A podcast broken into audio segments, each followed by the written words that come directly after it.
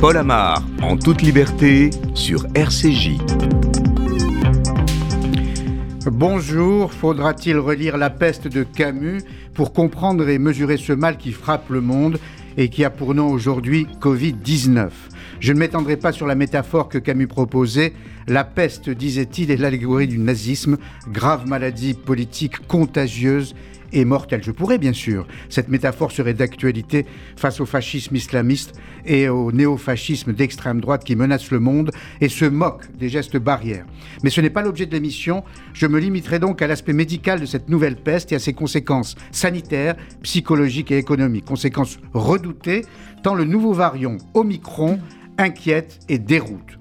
Vous vous posez, j'imagine, mille et une questions sur sa dangerosité, sur l'efficacité ou pas du vaccin contre ce variant, sur la fermeture des frontières, sur le retour au télétravail, sur ses incidences psychologiques. Eh bien, ces questions, vous pourrez les poser vous-même à nos invités qui sont en première ligne contre ce fléau, les soignants D'abord, les professeurs Gilbert Deré, chef du service de néphrologie à la Pitié-Salpêtrière à Paris, et le professeur Cyril Cohen, directeur du laboratoire d'immunothérapie à l'université de Bar-Ilan au nord de Tel Aviv.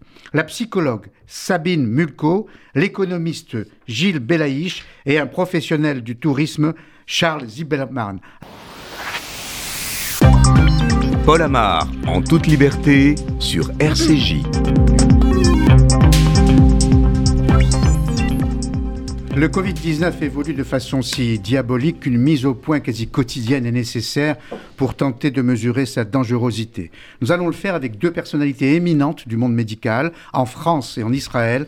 En France, avec le professeur Gilbert Deré, chef du service de néphrologie à la Pitié-Salpêtrière. Bonjour, professeur. Bonjour. Merci d'être là. En Israël, avec le professeur Cyril Cohen, directeur du laboratoire d'immunothérapie à l'université de Bar-Ilan à Ramat Gan, au nord de Tel Aviv. Il nous rejoindra euh, dans quelques minutes. En tout cas, merci à tous deux d'être avec nous. Vous nous direz si les gouvernements ont eu raison de réagir ainsi à cette cinquième vague en prenant parfois des mesures drastiques comme Israël, Églantine Delalleux. Moins d'un mois après sa réouverture, l'État hébreu a interdit l'entrée des ressortissants étrangers sur son territoire pendant deux semaines. Pour les citoyens israéliens vaccinés qui veulent entrer, ils devront présenter un test PCR et se mettre en quarantaine pendant trois jours. Israël imité aussitôt par d'autres pays. Le Maroc a décidé de suspendre tous les vols en provenance de l'étranger, tout comme le Japon. L'Australie a quant à elle décidé de reporter de deux semaines la réouverture de ses frontières. Rappelons que cette île continent est complètement fermée depuis plus de 20 mois. Et en France, la détection de 9 cas du variant Omicron a incité le gouvernement à réagir assez vite. Et oui, une hausse des cas de contamination de 60% en une semaine. Face à cette inquiétude, le gouvernement pourrait prendre de nouvelles mesures. Il faut que euh, nous prenions les décisions qui s'imposent face à une situation qui est ce qu'elle est. Et en conséquence, le président de la République a décidé euh, de convoquer un nouveau Conseil de défense et de sécurité sur la crise sanitaire pour voir s'il y a lieu de, de prendre des mesures complémentaires dès lundi.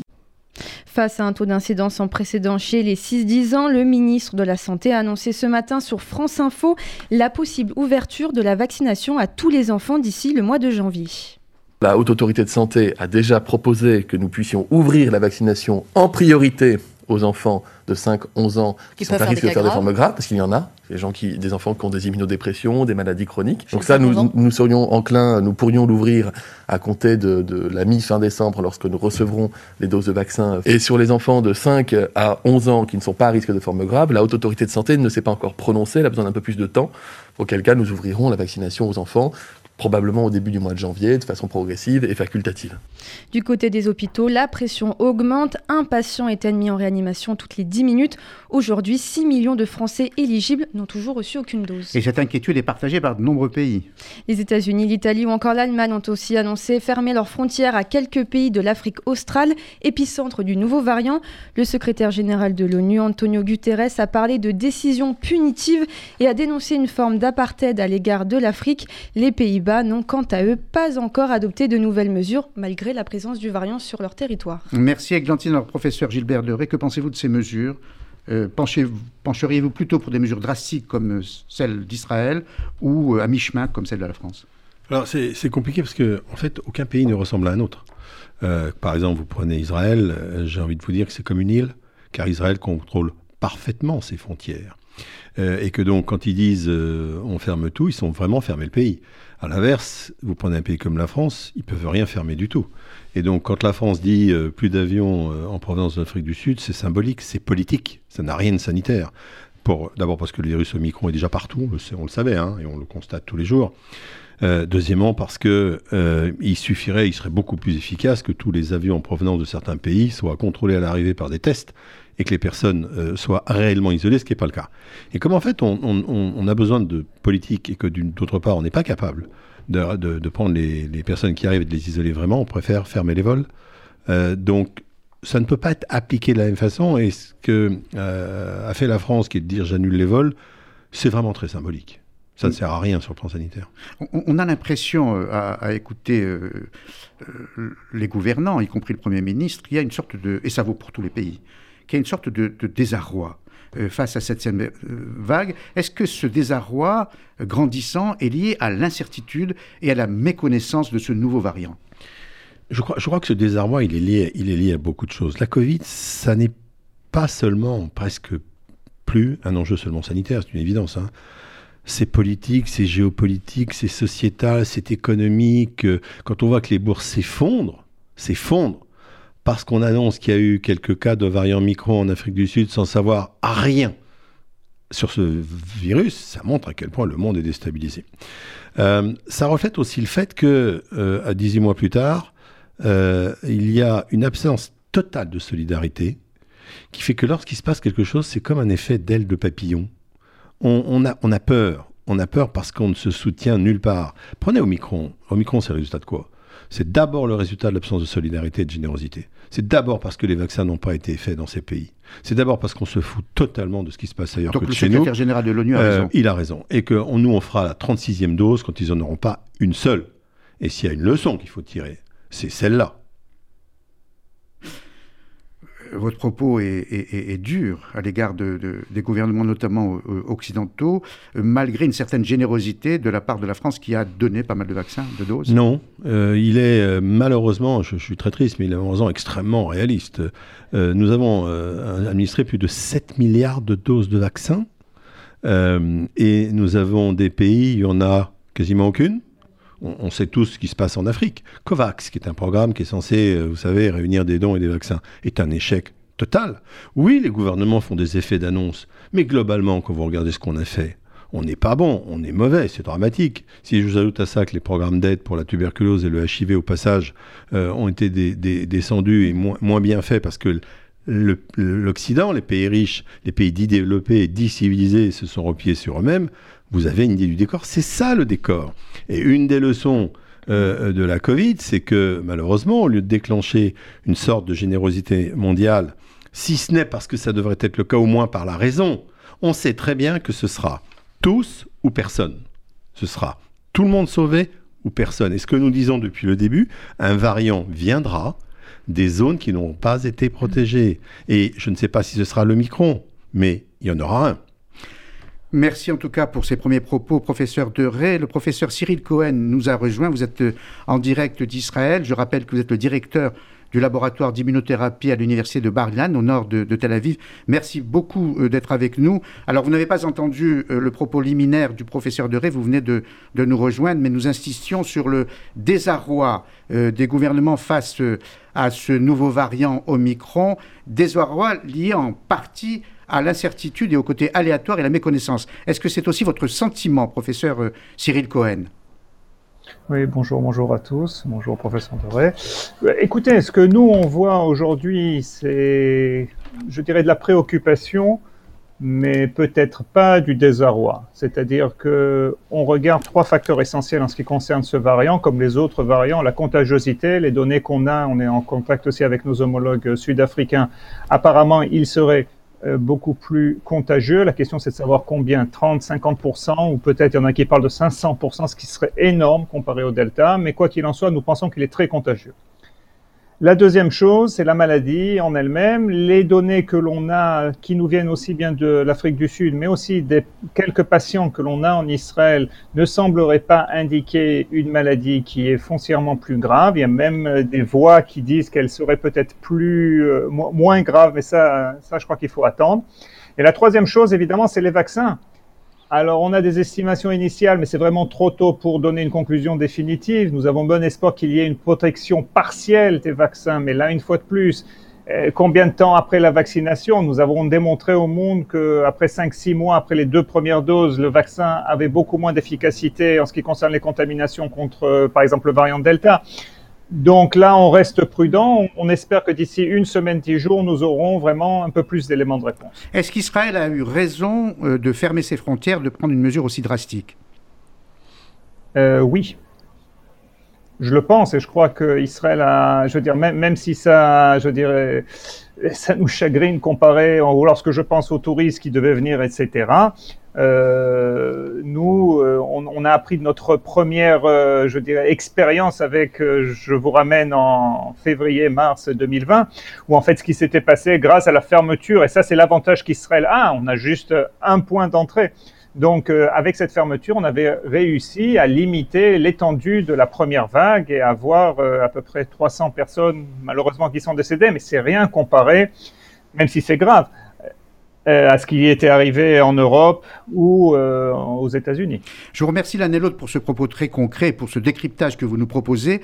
Je vous proposerai volontiers de répondre aux questions de nos auditrices et de nos auditeurs qui ont été nombreux à vous poser et à se poser des questions. Euh, Margot les a recueillis. Margot, allez-y. Alors, une des premières questions, elle vient de Corinne, 55 ans. Donc, elle dit euh, J'ai fait ma troisième dose de vaccin. Est-ce que je suis maintenant totalement immunisée Ou est-ce qu'il faudra encore que je fasse une quatrième dose, une cinquième dose et ainsi de suite tous les 5-6 mois? Professeur Deré. Alors, bah, écoutez, euh, on ne sait pas.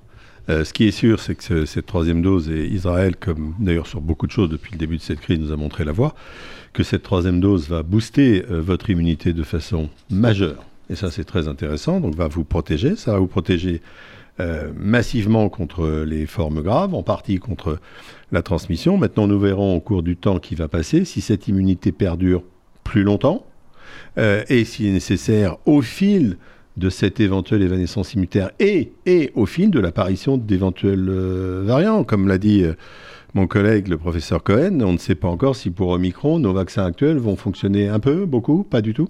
Pas du tout, c'est quand même peu probable. Donc ce qui est sûr, c'est que vous êtes mis à l'abri et nous verrons dans les prochains mois s'il faut le faire. Et rappelez-vous quand même que pour la grippe, c'est tous les ans, c'est pas un problème? Marco? Oui, il y a une autre question de, Sarah, 36 ans. Donc, euh, elle indique qu'elle a un petit garçon euh, de 6 ans et la Haute Autorité de Santé a recommandé euh, cette semaine la vaccination des 5-11 ans. Mais elle indique J'ai peur que mon enfant, j'ai peur pour mon enfant car la balance bénéfice-risque n'est pas assez claire. Est-ce que vous pouvez m'éclairer sur ce que risque concrètement mon enfant? J'ai peur qu'il soit un cobaye. Professeur Cohen oui, bonjour. Euh, Israël aussi a commencé avec la vaccination mm. des 5-11 ans. Nous avons déjà administré 60 000 euh, doses, enfin à 60 000 enfants. On est juste à la première dose. Les résultats qu'on reçoit des États-Unis semblent assez encourageants, ce qui concerne les effets indésirables. Euh, il ne faut pas oublier que la balance bénéfice-risque, ce n'est pas seulement les effets indésirables du vaccin, mais c'est aussi malheureusement les PIMS, les Covid longs et aussi euh, des cas graves. Donc, je peux comprendre l'hésitation, c'est tout à fait normal. Si vous pensez qu'il vaut mieux un peu attendre avoir plus de résultats, je pense qu'on les aura. Mais d'un autre côté, il faut aussi prendre le contexte épidémique parce qu'en France et en Israël, c'est un peu différent. En Israël, nous n'avons pas beaucoup de cas. En France, je vois une montée fulgurante des cas. Donc ça, c'est aussi à prendre en compte dans votre calcul. Margot? Une autre question de David, 41 ans. J'ai fait mes deux premières doses en Pfizer. Est-ce que je peux faire ma troisième dose en Moderna ou est-ce que cela sera moins efficace? Professeur Duret Alors oui, vous pouvez faire votre troisième dose en Moderna. Alors euh, il y a un petit désordre en France, qu'il y a des endroits où on n'a plus de Pfizer, donc ça crée beaucoup de, de problèmes. C'est regrettable, mais c'est oui. Marco Alors Jean-Pierre, 58 ans, je viens de faire ma troisième dose de vaccin. Je présente donc un schéma vaccinal complet. Que va-t-il se passer si je deviens cas contact et notamment d'une personne contaminée par le variant Omicron? Est-ce que je devrais à nouveau me soumettre à un isolement? Professeur Cohen ça, je ne connais pas la politique euh, en France. Euh, donc, euh, en Israël, oui. voilà. Bon, en Israël, oui. Si vous êtes, si vous êtes tracé et cas contact, justement, même si vous avez fait vos trois doses et que vous avez été décelé avec le variant Omicron, automatiquement, vous devez rentrer en isolement. Oui, c'est ce qui va aussi se passer, même si pour l'instant ça n'a pas été défini, c'est logique. Et c'est logique parce que, comme a dit M. Cohen, on n'a pas les éléments encore. On ne sait pas s'il est euh, résistant au vaccin euh, euh, et on ne sait pas quelle est sa, contagiosité, qui est probablement plus grande, effectivement, et sa gravité. Donc on va le mettre à part, celui-là. Voilà, il est 12h et presque 19 minutes, le temps d'une seconde pause, et on vous garde, professeur Deré, professeur Cohen. Paul Amar, en toute liberté, sur RCJ. Et l'on reprend euh, euh, le cours de l'émission sur euh, ce variant Omicron qui fait si peur avec une nouvelle question recueillie par Margot. C'est une question de Sylvie, 54 ans. Alors je vais fêter Noël et Nouvel An chez moi, en famille, avec des amis, et je comptais inviter une dizaine de personnes. Et je me demande à présent si c'est trop et à combien faudrait-il limiter les repas de famille ou d'amis pour réduire les risques? Professeur Leray alors évidemment, il n'y a pas de règle absolue, donc on va donner des règles d'ordre général. La première, c'est qu'éviter effectivement d'être trop nombreux. Si vous pouvez limiter, faites-le. Deuxièmement, s'il y a des non-vaccinés, mm. je, leur conseille, ces non-vaccinés, de ne pas se mélanger du tout à ce qui va se passer. Troisièmement, porter le masque le plus possible. On, est, on peut passer une partie de la soirée avec le masque quand on ne mange pas. Quatrièmement, aérer encore, encore et encore. Et enfin, si vous voulez je trouve vraiment bien, pourquoi ne pas préconiser pour ces fêtes des tests, des autotests dans la population générale, ce qui va nous éviter d'augmenter encore cette épidémie? Allons-y, euh, euh, manu sur les tests, et si vous faites tout ça, ça va bien se passer. Alors, Margot évoque euh, les fêtes de Noël et il y a une, petite angoisse, euh, le risque qu'elle soit compromise. Professeur Cyril Cohen, vous qui êtes euh, en direct d'Israël, est-ce que la fête de Hanouka, qui se déroule en ce moment même, est compromise? Est-ce que des familles évitent de se rassembler pour fêter Hanouka? Non, non, non, pas du tout. Au contraire, je crois que euh, c'est plus ou moins normal. Nous avons maintenu beaucoup d'activités. Il faut dire que ça a été aussi un peu le choix du gouvernement de fermer, entre guillemets, Israël pour qu'à l'intérieur, la, vie plus ou moins normale continue. Il y a beaucoup d'autotests, justement, je sais, qui sont faits par des gens qui veulent justement avoir des grandes réunions de famille avec euh, des gens plus vulnérables comme les personnes âgées. Euh, donc voilà, vous savez, le nombre de cas en Israël aujourd'hui, il n'est pas trop énorme énorme. il y a à peu près 400-500 cas par jour. Donc pour l'instant, je crois que ça va. Alors, question posée à l'un et à l'autre, est-ce qu'un nouveau confinement euh, pourrait-il se produire? Ah, sur le plan politique, tout le monde va éviter à tout prix un confinement. ça dépend de ce dont vous parlez. Hein. Le confinement de, de, début 2020 sera, je pense, quasi impossible. Il mettrait les économies à terre. Est-ce qu'il y aura des restrictions dans les activités comme on a pu connaître sur les bars, les, restaurants euh, et le reste J'espère que non. Je ne suis pas sûr qu'en France, nous puissions l'éviter.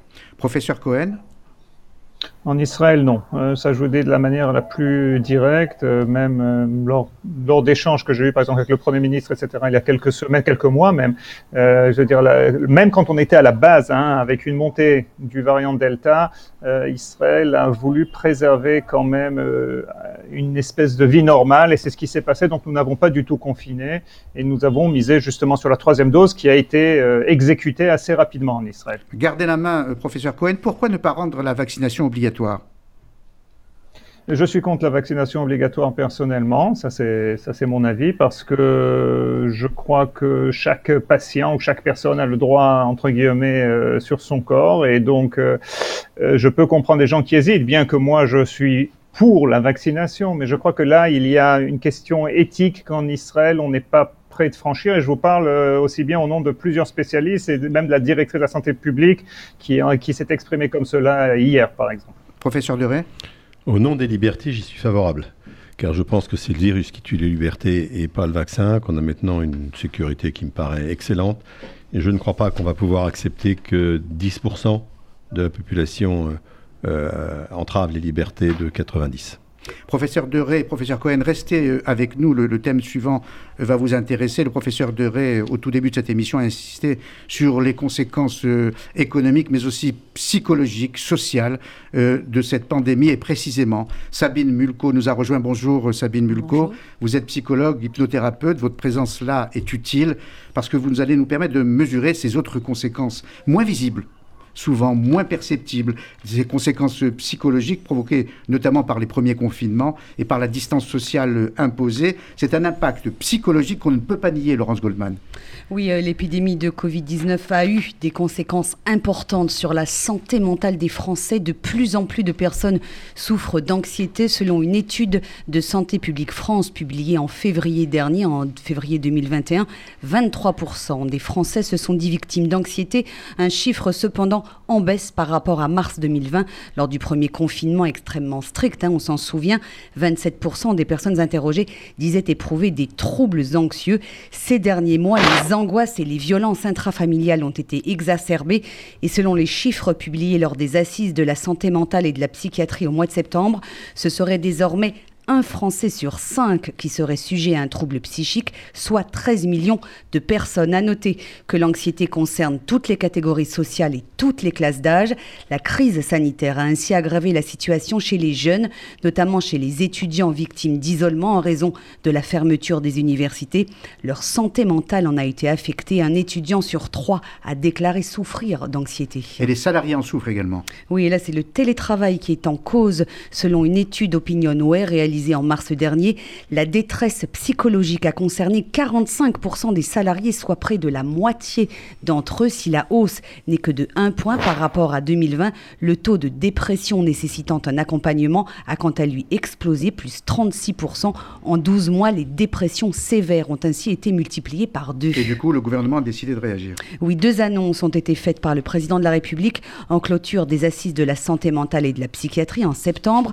Tout d'abord, le remboursement par l'assurance maladie dès le mois de janvier prochain des consultations de psychologues pour les enfants et ce dès l'âge de 3 ans. 800 postes, 800 postes pardon, vont par ailleurs être créés dans les centres médico-psychologiques, les CMP qui bénéficieront d'une enveloppe de, de 80 millions d'euros.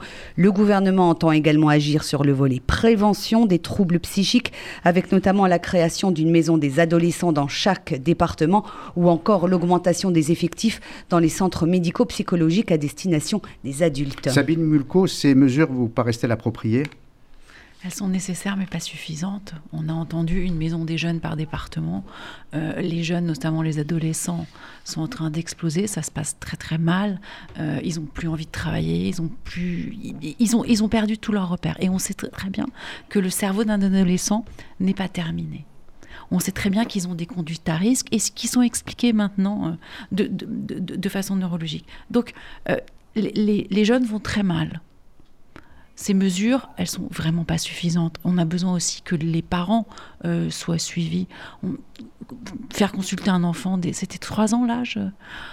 Ça me semble un peu, un, peu délirant. Le plus souvent, il suffit d'avoir les parents en consultation. C'est plus efficace. En tout cas, ce constat fait par Laurence ne vous surprend pas non, on a tous des consultations qui explosent. Je veux dire, on ne sait plus où mettre les patients. Euh, avoir un rendez-vous dans un CMP, euh, il faut plusieurs mois, alors qu'il y a des situations d'urgence.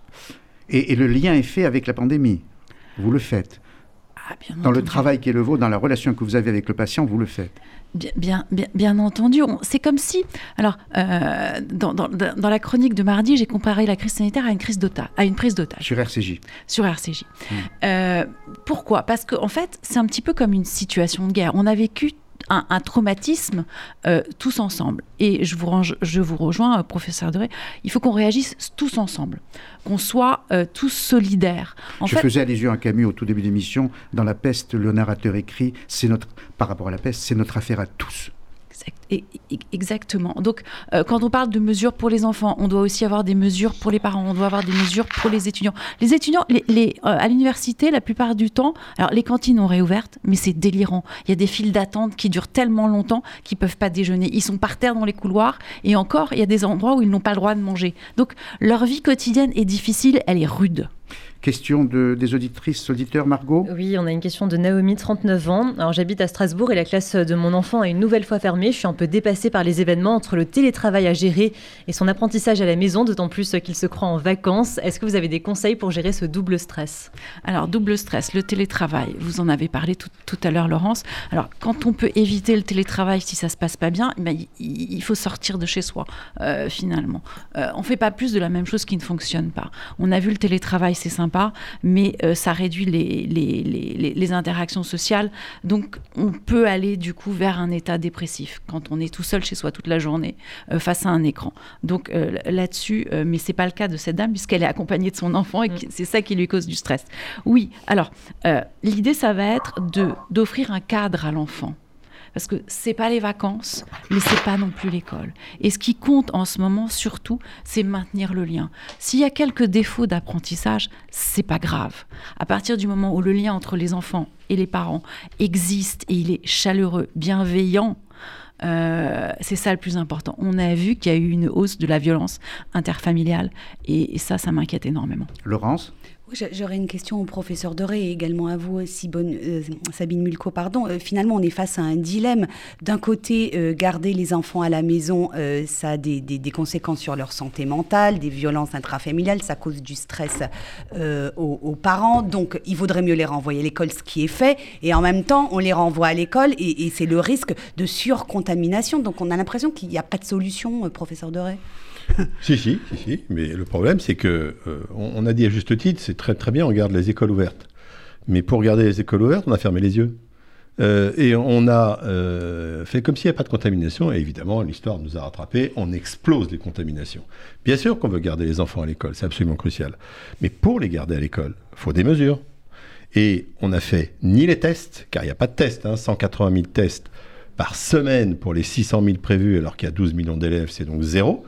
Et comme il n'y a pas de test, on laisse les enfants aller là-bas, et ensuite on est complètement noyé et perdu. Donc pas de test. Alors que si on avait fait comme en Israël, je ne sais pas si M. Cohen est toujours avec nous, moi j'ai des amis là-bas. Je l'espère, oui. Qui m'expliquaient que, euh, à une période, je ne sais pas si vous le faites encore, avant d'aller à l'école, les parents faisaient un autotest à la maison. Si le test était négatif, vous aviez le droit d'entrer à l'école. Si était positif, vous n'y alliez pas. Imaginez que ce soit fait en France. C'est pas demain matin, je vous le dis tout de suite. Hein.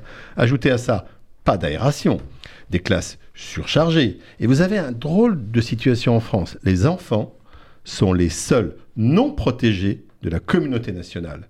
Qui autoriserait aujourd'hui à se réunir par 30 dans une salle, 8 heures par jour, non aérée? Personne. Qui oserait mettre 30 personnes à la cantine? Personne. Et les enfants, on a le droit. Et vous savez pourquoi? Parce que le mantra a été c'est pas grave, ils ne seront pas malades. Grave erreur. Sabine je rejoins le professeur Doré. Euh, on, fait comme si les enfants comptaient pas et on les envoie à l'école. J'ai un petit peu l'impression qu'on les envoie à l'école pour s'en débarrasser. Euh, donc ils devraient être testés et ça serait beaucoup plus simple. Euh, de plus, les enfants ont besoin de jouer en extérieur et on sait il faut que les enfants aillent dehors et voient la lumière naturelle. Ça va être très très important pour leur développement, surtout qu'ils sont restés à la maison de longs mois l'année dernière. Professeur Cyril Cohen, si vous êtes toujours avec nous, le professeur Deré a, évoqué euh, l'exemple israélien euh, qui a fait preuve, je dois vous le dire ici, de pas mal d'éloges de la part euh, aussi bien des experts que des médias. C'est si rare. Hein. Israël critiqué par, parfois sur tous les domaines, sauf sur celui-ci. Alors justement, Israël, qui a, il y a eu un comportement exemplaire dans cette lutte contre l'épidémie. Est-ce que vous avez noté tout de même les incidences psychologiques dont on parle ici en Europe? Oui, euh, nous les avons notés, peut-être pas à la même fréquence, une fois de plus, c'est pas mon domaine, mais quoi qu'il en soit, nous savons qu'il y a eu euh, quand même des répercussions sur nos enfants. Ça a été aussi une des raisons pour lesquelles, par exemple, on avait décidé au mois de septembre, malgré, euh, je dirais, un fort, un fort taux de cas, d'ouvrir nos classes et comme le professeur Doré l'a mentionné, justement avoir des autotests et, et, même des tests quotidiens dans certaines classes, etc., pour, je dirais, permettre une routine euh, qui est tellement bonne pour la santé, je dirais, mentale de nos enfants. Et une autre chose, évidemment, c'est aussi la vaccination des 5-11 ans. Je veux dire, on a parlé beaucoup du côté sanitaire, mais je connais beaucoup de parents qui veulent faire euh, ou qui vaccinent leur enfant justement contre ces dégâts psychologiques pour ne pas les couper de l'école pour qu'ils puissent aller en classe. Euh, on continuera, vous resterez avec nous quand on évoquera, Sabine Mulco, les, incidences économiques aussi, parce que la déprime économique peut provoquer une déprime euh, psychologique. Mais dans, les quelques minutes qui nous restent avec euh, les professeurs Cohen en Israël et Deré en France, je voudrais évoquer un aspect tout à l'heure évoqué lui-même par le professeur Deré. Vous n'avez pas entendu, professeur Cohen, quand Gilbert Deré a, a, mis l'accent sur l'absence totale de solidarité entre euh, le Nord et le Sud, euh, a dit que les gouvernements occidentaux n'ont pas été généreux euh, à l'égard notamment des pays africains. Que pensez-vous de ce constat? Est-on aujourd'hui dans le chacun pour soi au niveau des, États? Je ne sais pas si on est dans le chacun pour soi. On va dire que vous avez des pays qui ont fait déjà trois doses. Et on a d'autres pays malheureusement qui n'ont pas fait aucune dose, quoi, hein, qui n'ont pas fait de dose. Et c'est un combat qui est global. Vous savez, si on ne vaccine pas suffisamment, il y aura plus de variants, et puis ces variants reviennent vers nous comme des boomerangs.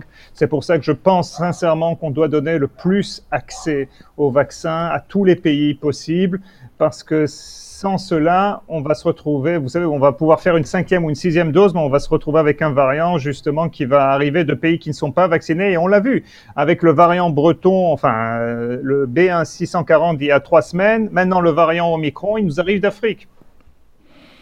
Professeur Deray Ah ouais, je suis extrêmement euh, sensible à, cela. Je pense que cette crise euh, ne sera pas résolue sans une prise de conscience absolument mondiale et, d'ailleurs, c'est un événement, je, je, crois, c'est un événement qui est unique, c'est un événement qui est politique, géopolitique, sanitaire, appelez-le comme vous voulez. Euh, mais s'il n'y a pas cette prise de conscience, alors, moi je l'ai écrit récemment, on va vers l'abîme. Je le pense sincèrement, on va vers l'abîme. Et d'ailleurs, euh, c'est assez extraordinaire parce que cette générosité, soyons pas dupes, hein, elle n'a jamais eu lieu envers les pays du Sud. Hein. On donne euh, ce qu'on peut, mais pas beaucoup quand même globalement. Et la Covid est une occasion extraordinaire pour que le monde comprenne qu'il n'est qu'un. Et après tout, la Covid, c'est pas très différent de l'écologie, c'est pas très différent du réchauffement climatique. Et euh, c'est exactement la même problématique. Le monde se sauvera tous ensemble ou pas du tout. Et pour l'instant, c'est clair, hein, c'est pas du tout. Une dernière question euh, sur l'aspect psychologique, Margot. Oui, alors c'est à la fois une question médicale et psychologique. C'est Émilie, 19 ans, qui dit euh, J'envisage d'aller voir euh, mes grands-parents à Noël qui sont de plus en plus isolés et déprimés par l'épidémie. Est-ce que c'est une bonne chose pour eux, pour, pour leur morale, ou est-ce que c'est trop risqué? Je voudrais que je commence. Il y a plusieurs composantes. La première, c'est que la relation enfant-parent, grand-parent est vitale. des, des, des grands-parents qui ne voient pas leurs petits-enfants meurent. Et des petits-enfants, car il ne faut pas l'oublier ça, qui n'ont pas le contact avec les grands-parents ne se développent pas. Le contact du grand-parent pour le petit est vital pour son avenir. Je pourrais vous en parler sur ce sujet. Et donc, oui, il faut qu'il se voient. Mais bien entendu, comme on est en pleine vague, il faudra prendre des précautions. Alors, je ne sais pas quel âge ils ont, mais s'ils sont vaccinés, c'est déjà une bonne chose. Il faut qu'ils le soient. Deuxièmement, utilisez les tests. Faites des autotests dans les 24 heures qui précèdent. Faites des tests. C'est déjà beaucoup mieux. Si vous m'ajoutez là-dessus le masque et l'aération, ça va bien se passer.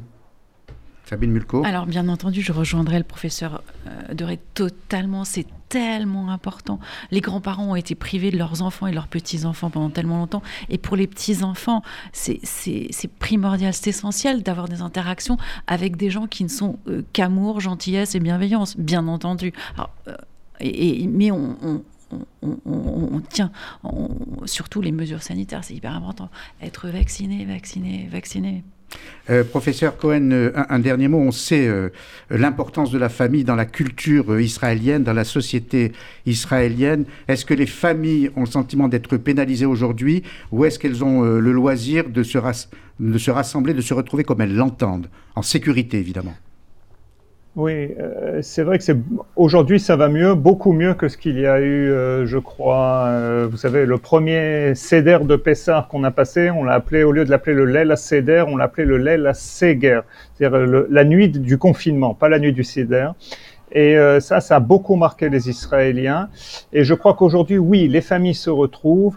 Euh, on a la chance en Israël, voilà, je vous parle, je suis à l'extérieur, il fait 23 degrés, on a la chance de pouvoir, euh, euh, je dirais, se, se, voir en terrasse, faire des, faire des événements, faire des tests avant ces événements, même pour Hanouka, je crois que, que, tout le monde est beaucoup plus sensible à ce qui est en train d'arriver.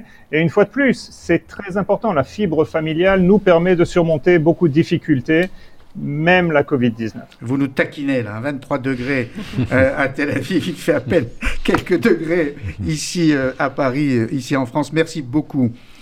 professeur Cyril Cohen, d'avoir passé quelques minutes avec nous pour RCJ et bonne fête de, de Hanouka. Merci professeur Gilbert Deré, pour euh, vos propos si précis et parfois si sévères. On les a bien entendus. Sabine Mulco, vous restez quelques instants avec nous quand on accueillera euh, Gilles Belaïch, économiste, et Charles Zilberman, professionnel du tourisme et du voyage, pour nous parler évidemment des conséquences psychologiques de cette pandémie. A tout de suite. Paul Amar, en toute liberté, sur RCJ. Et l'on ouvre le troisième volet de cette émission euh, sur euh, l'épidémie, sur le Covid-19, volet euh, économique, les conséquences économiques de cette pandémie, avec deux invités en direct d'Israël. Vous aurez bien compris qu'on fait l'aller-retour entre Israël et la France, parce qu'Israël, je l'ai dit tout à l'heure, a servi en quelque sorte de modèle dans cette lutte contre la pandémie. Gilles Belaïch, bonjour. Vous êtes économiste, vous êtes président de Financial Group. Et Charles Zilberman, bonjour. Vous êtes professionnel euh, du tourisme et du voyage. Avant de vous entendre tous deux, des précisions de Laurence Goldman sur l'impact économique de la pandémie. En mars 2020, le monde entier se confine sous l'effet de la pandémie. Le PIB baisse de 6,6% dans la zone euro et de 7,9% dans l'Hexagone. Mais depuis, l'économie française a repris des couleurs et a redémarré plus vite et mieux que prévu. Contrairement aux prévisions initiales, le PIB tricolore a retrouvé son niveau d'avant la crise dès le troisième trimestre de cette année. Si le PIB français reste stable au quatrième trimestre, la croissance sur l'année 2021 sera ainsi de 6,6%. Les autres indicateurs sont tout aussi rassurants.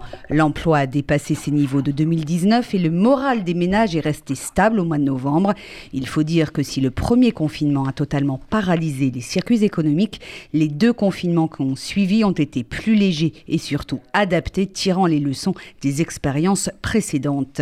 Et vous l'avez dit, la crise sanitaire a provoqué des, pénuries dans certains secteurs de production. Oui, ce sont principalement trois secteurs qui sont concernés et pas des moindres. Tout d'abord, celui des matériaux de construction, bois, Acier, plastique, les approvisionnements sont ralentis et les prix sont en hausse, ce qui a des répercussions directes, notamment dans les magasins d'ameublement et de bricolage. Les jouets sont également moins nombreux dans les magasins pour Noël. Les commerçants déplorent des manques de stock. Et puis dans le secteur automobile, la crise sanitaire a eu aussi des conséquences sur la production. Les concessionnaires enregistrent des retards de livraison de plusieurs mois sur les voitures neuves. Enfin, le matériel informatique largement fabriqué en Asie subit également de plein fouet les effets de la pandémie mondiale. Merci Laurence. Alors Gilles Belaïch, vous avez une double expertise qui nous intéresse. Euh, les économies françaises et israéliennes sont-elles menacées par l'apparition de ce nouveau variant Omicron? Alors effectivement, on est sur un schéma dans lequel on va avoir deux structurations différentes.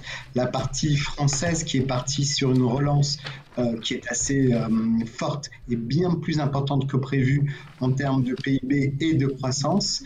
Mais il faut comprendre déjà comment cette croissance naît de manière plus importante sur le territoire français. C'est essentiellement la consommation intérieure qui vient porter euh, à bout de bras euh, cette relance. Et surtout, c'est une surprise, le commerce extérieur français qui repart à la hausse avec des progressions qui sont vraiment significatives. Après, nous avons côté israélien un schéma dans lequel on a deux paramètres importants. Euh, qui viennent expliquer aussi que les, finalement euh, tout n'est pas si grave et au contraire on reprend des couleurs. Le schéma dans lequel on a un shekel fort, euh, une monnaie qui n'a jamais été aussi forte et qui rentre dans le palmarès des euh, monnaies les plus fortes dans le monde, des valeurs refuges, hein, un peu comme euh, le yen il y a quelque temps. Et puis le deuxième paramètre aussi qui est très important, la grande euh, vivacité des acteurs de la nouvelle technologie en Israël. On rappelle très rapidement un chiffre pour montrer l'importance de ce secteur dans l'économie israélienne. israélienne pardon. L'année dernière, il, il s'est échangé pour 24 milliards de dollars de titres de sociétés euh, start-up israéliennes en 2020. En 2021, uniquement pour le premier semestre, 18 milliards d'acquisitions de titres proviennent de l'étranger et sont injectés dans l'économie israélienne. Euh, c'est le signe réel que nous avons affaire à quelque chose de durable et qui relance l'économie israélienne. D'ailleurs, on le voit, tous les paramètres sont au vert, sauf un paramètre euh, cyclique qui est l'inflation. Alors, euh, en France, le président du MENEF a récemment dit ne pleurons pas avant d'avoir mal. Est-ce qu'on risque de pleurer bientôt? Je pense qu'en réalité, on a un cycle d'apprentissage par rapport au Covid et par rapport à Omicron. évidemment qu'on risque de souffrir, surtout si on est sur des schémas de confinement, mais très sincèrement, bien moins que ce que l'on a toujours eu jusqu'à maintenant. On a des mécanismes qui existent, qui sont très chirurgicaux d'un point de vue sectoriel. On a l'habitude maintenant de passer au travers, on s'est organisé avec le télétravail et un certain nombre d'actions, plus de vaccins. Au final de l'opération, on pense qu'on va bien moins pleurer que ce qu'on a eu pendant les premières vagues.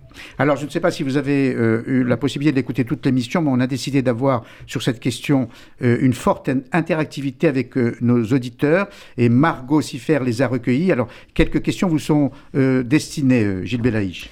Alors il y a Patrick, 55 ans, qui dit Je suis restaurateur, mes fins de mois sont difficiles. Est-ce que l'État aura encore les moyens, comme lors des précédents confinements, de soutenir mon secteur d'activité Je ne sais pas comment je vais tenir le cas échéant. Alors effectivement, euh, l'État a dépensé près de 240 milliards d'euros euh, lors des premières actions du Covid en termes de soutien. Et euh, on peut se demander aujourd'hui comment on peut encore dépenser et encore et encore, mais in fine, la relance est là.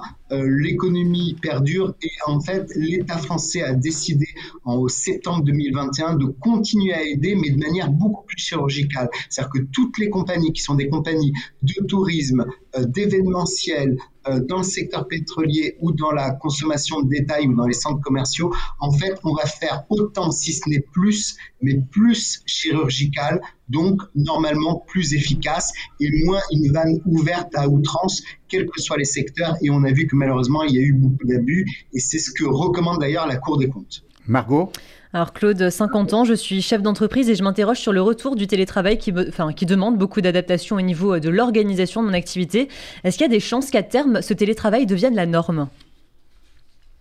Oui, effectivement, on va se retrouver avec euh, des comparatifs comme on les connaît aux États-Unis ou en Australie ou dans d'autres pays occidentaux où le télétravail n'est plus qu'un effet euh, qui permet de résorber un problème de confinement, mais qui, est en train de s'ouvrir. On a vu de très grandes compagnies comme Peugeot euh, ou Renault en, en France qui ont décidé au total d'organiser le télétravail de telle manière à réduire de près de 40% leurs bureaux et leurs surface de bureau pour pouvoir être organisé en télétravail, plus d'outils, plus de moyens, mais a priori même de manière euh, pérenne, puisque finalement le télétravail, c'est un succès quand on prend un peu de recul. Les gens sont plus productifs, un petit peu moins euh, de, de stress quotidien et de l'efficacité, il faut juste accompagner les plus fragiles qui, eux, n'ont pas la structure, les moyens, l'espace aussi pour faire du télétravail. Mais a priori, c'est en train d'être organisé et ça semble être de plus en plus une solution à long terme. Alors on sait que le tourisme souffre euh, énormément euh, de cette crise sanitaire. Euh, Charles Zilberman, merci d'être avec nous, euh, vous aussi en direct d'Israël. Vous êtes un professionnel du tourisme et du voyage. Euh, comment observez-vous ces incidences économiques dans votre secteur? Alors, Bonjour. Bonjour à tous. tout d'abord, quelques, quelques chiffres. actuellement, les hôtels en Israël arrivent peu ou prou à s'en sortir dans la mesure où il y a un marché local encore qui arrive à tourner.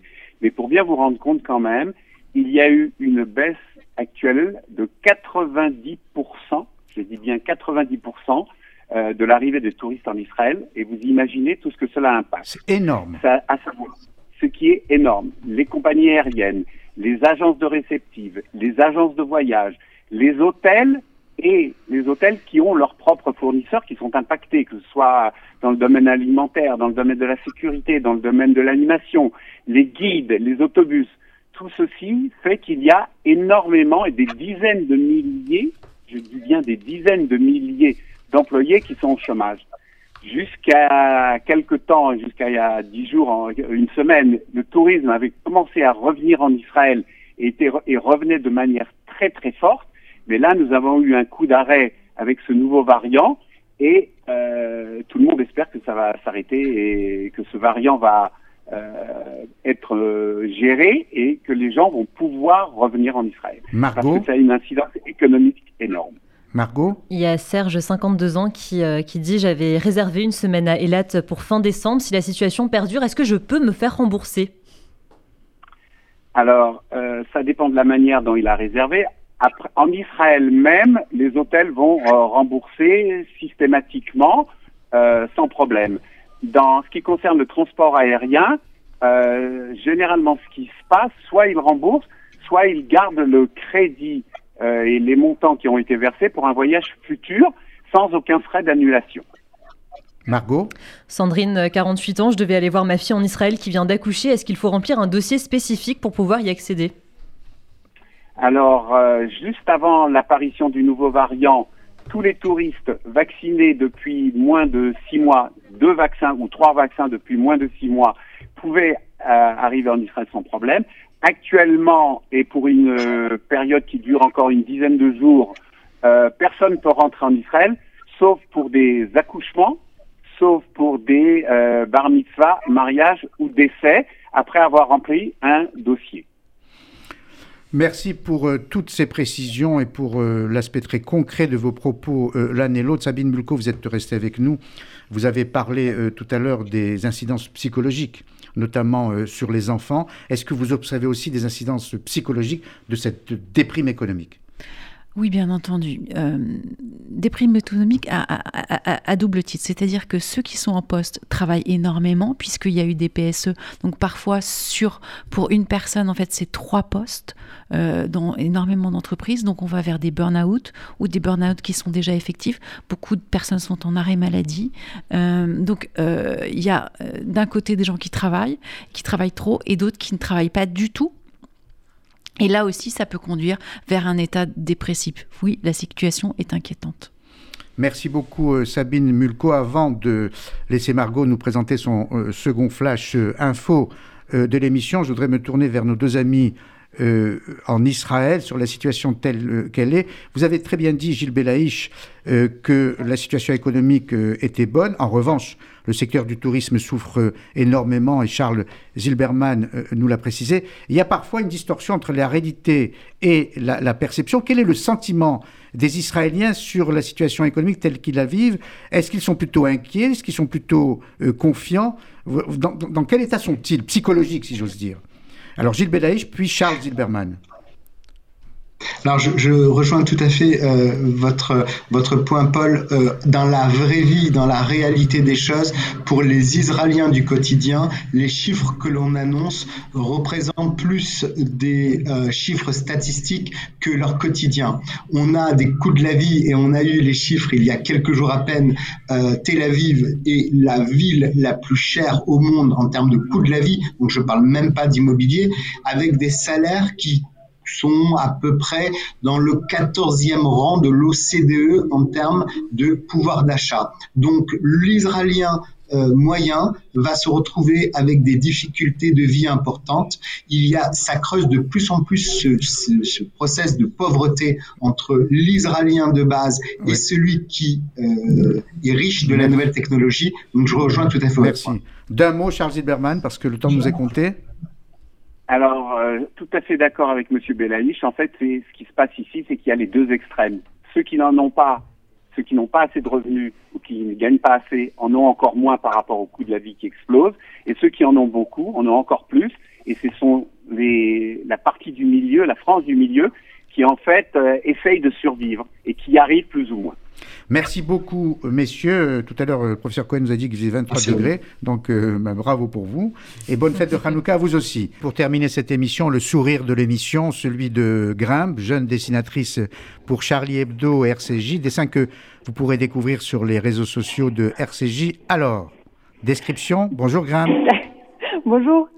Euh, oui, alors le dessin que j'ai fait aujourd'hui, je l'ai fait pour euh, réagir au, au, climat politique actuel, surtout celui de, de droite. Euh, donc le dessin n'a pas de titre et on y voit simplement euh, un homme dans l'angle inférieur gauche de la feuille qui a un énorme entonnoir dans la bouche, euh, entonnoir dans lequel rentrent des mots, plein de mots, et ces mots sont immigration, insécurité, islam, peur, etc. Et voilà, cet homme est en train de s'étouffer avec tous ces mots qu'on lui qu'on lui fait engloutir et c'est exactement ce qui nous arrive. On est en train de nous gaver avec ces termes-là en nous faisant croire que c'est le, le problème et la, la, cause de tous les maux de la France alors que c'est que c'est faux. Bon, évocation euh, euh, assez claire d'ailleurs hein, du clip euh, vidéo de d'Éric Zemmour, d'ailleurs que les médias n'ont plus le droit de, de, passer tant il a emprunté aux autres sans demander l'autorisation. c'est ça. Oui, c'est ça. Euh, J'ai un, un, cousin qui ne parle pas du tout anglais. Un jour, je lui ai fait écouter une émission, euh, une musique, pardon, et il m'a dit Merci, merci Paul, tu me fais écouter Apocalypse No. Alors, on va dire comme lui Apocalypse No et Happiness, bonheur et Yes. Merci beaucoup, Graham. Merci et bon week-end à partir de. Lundi, dès 8h du matin, vous retrouverez Rudy Saada et son équipe, et tous les jours à midi. On se retrouve vendredi prochain. Au revoir et merci.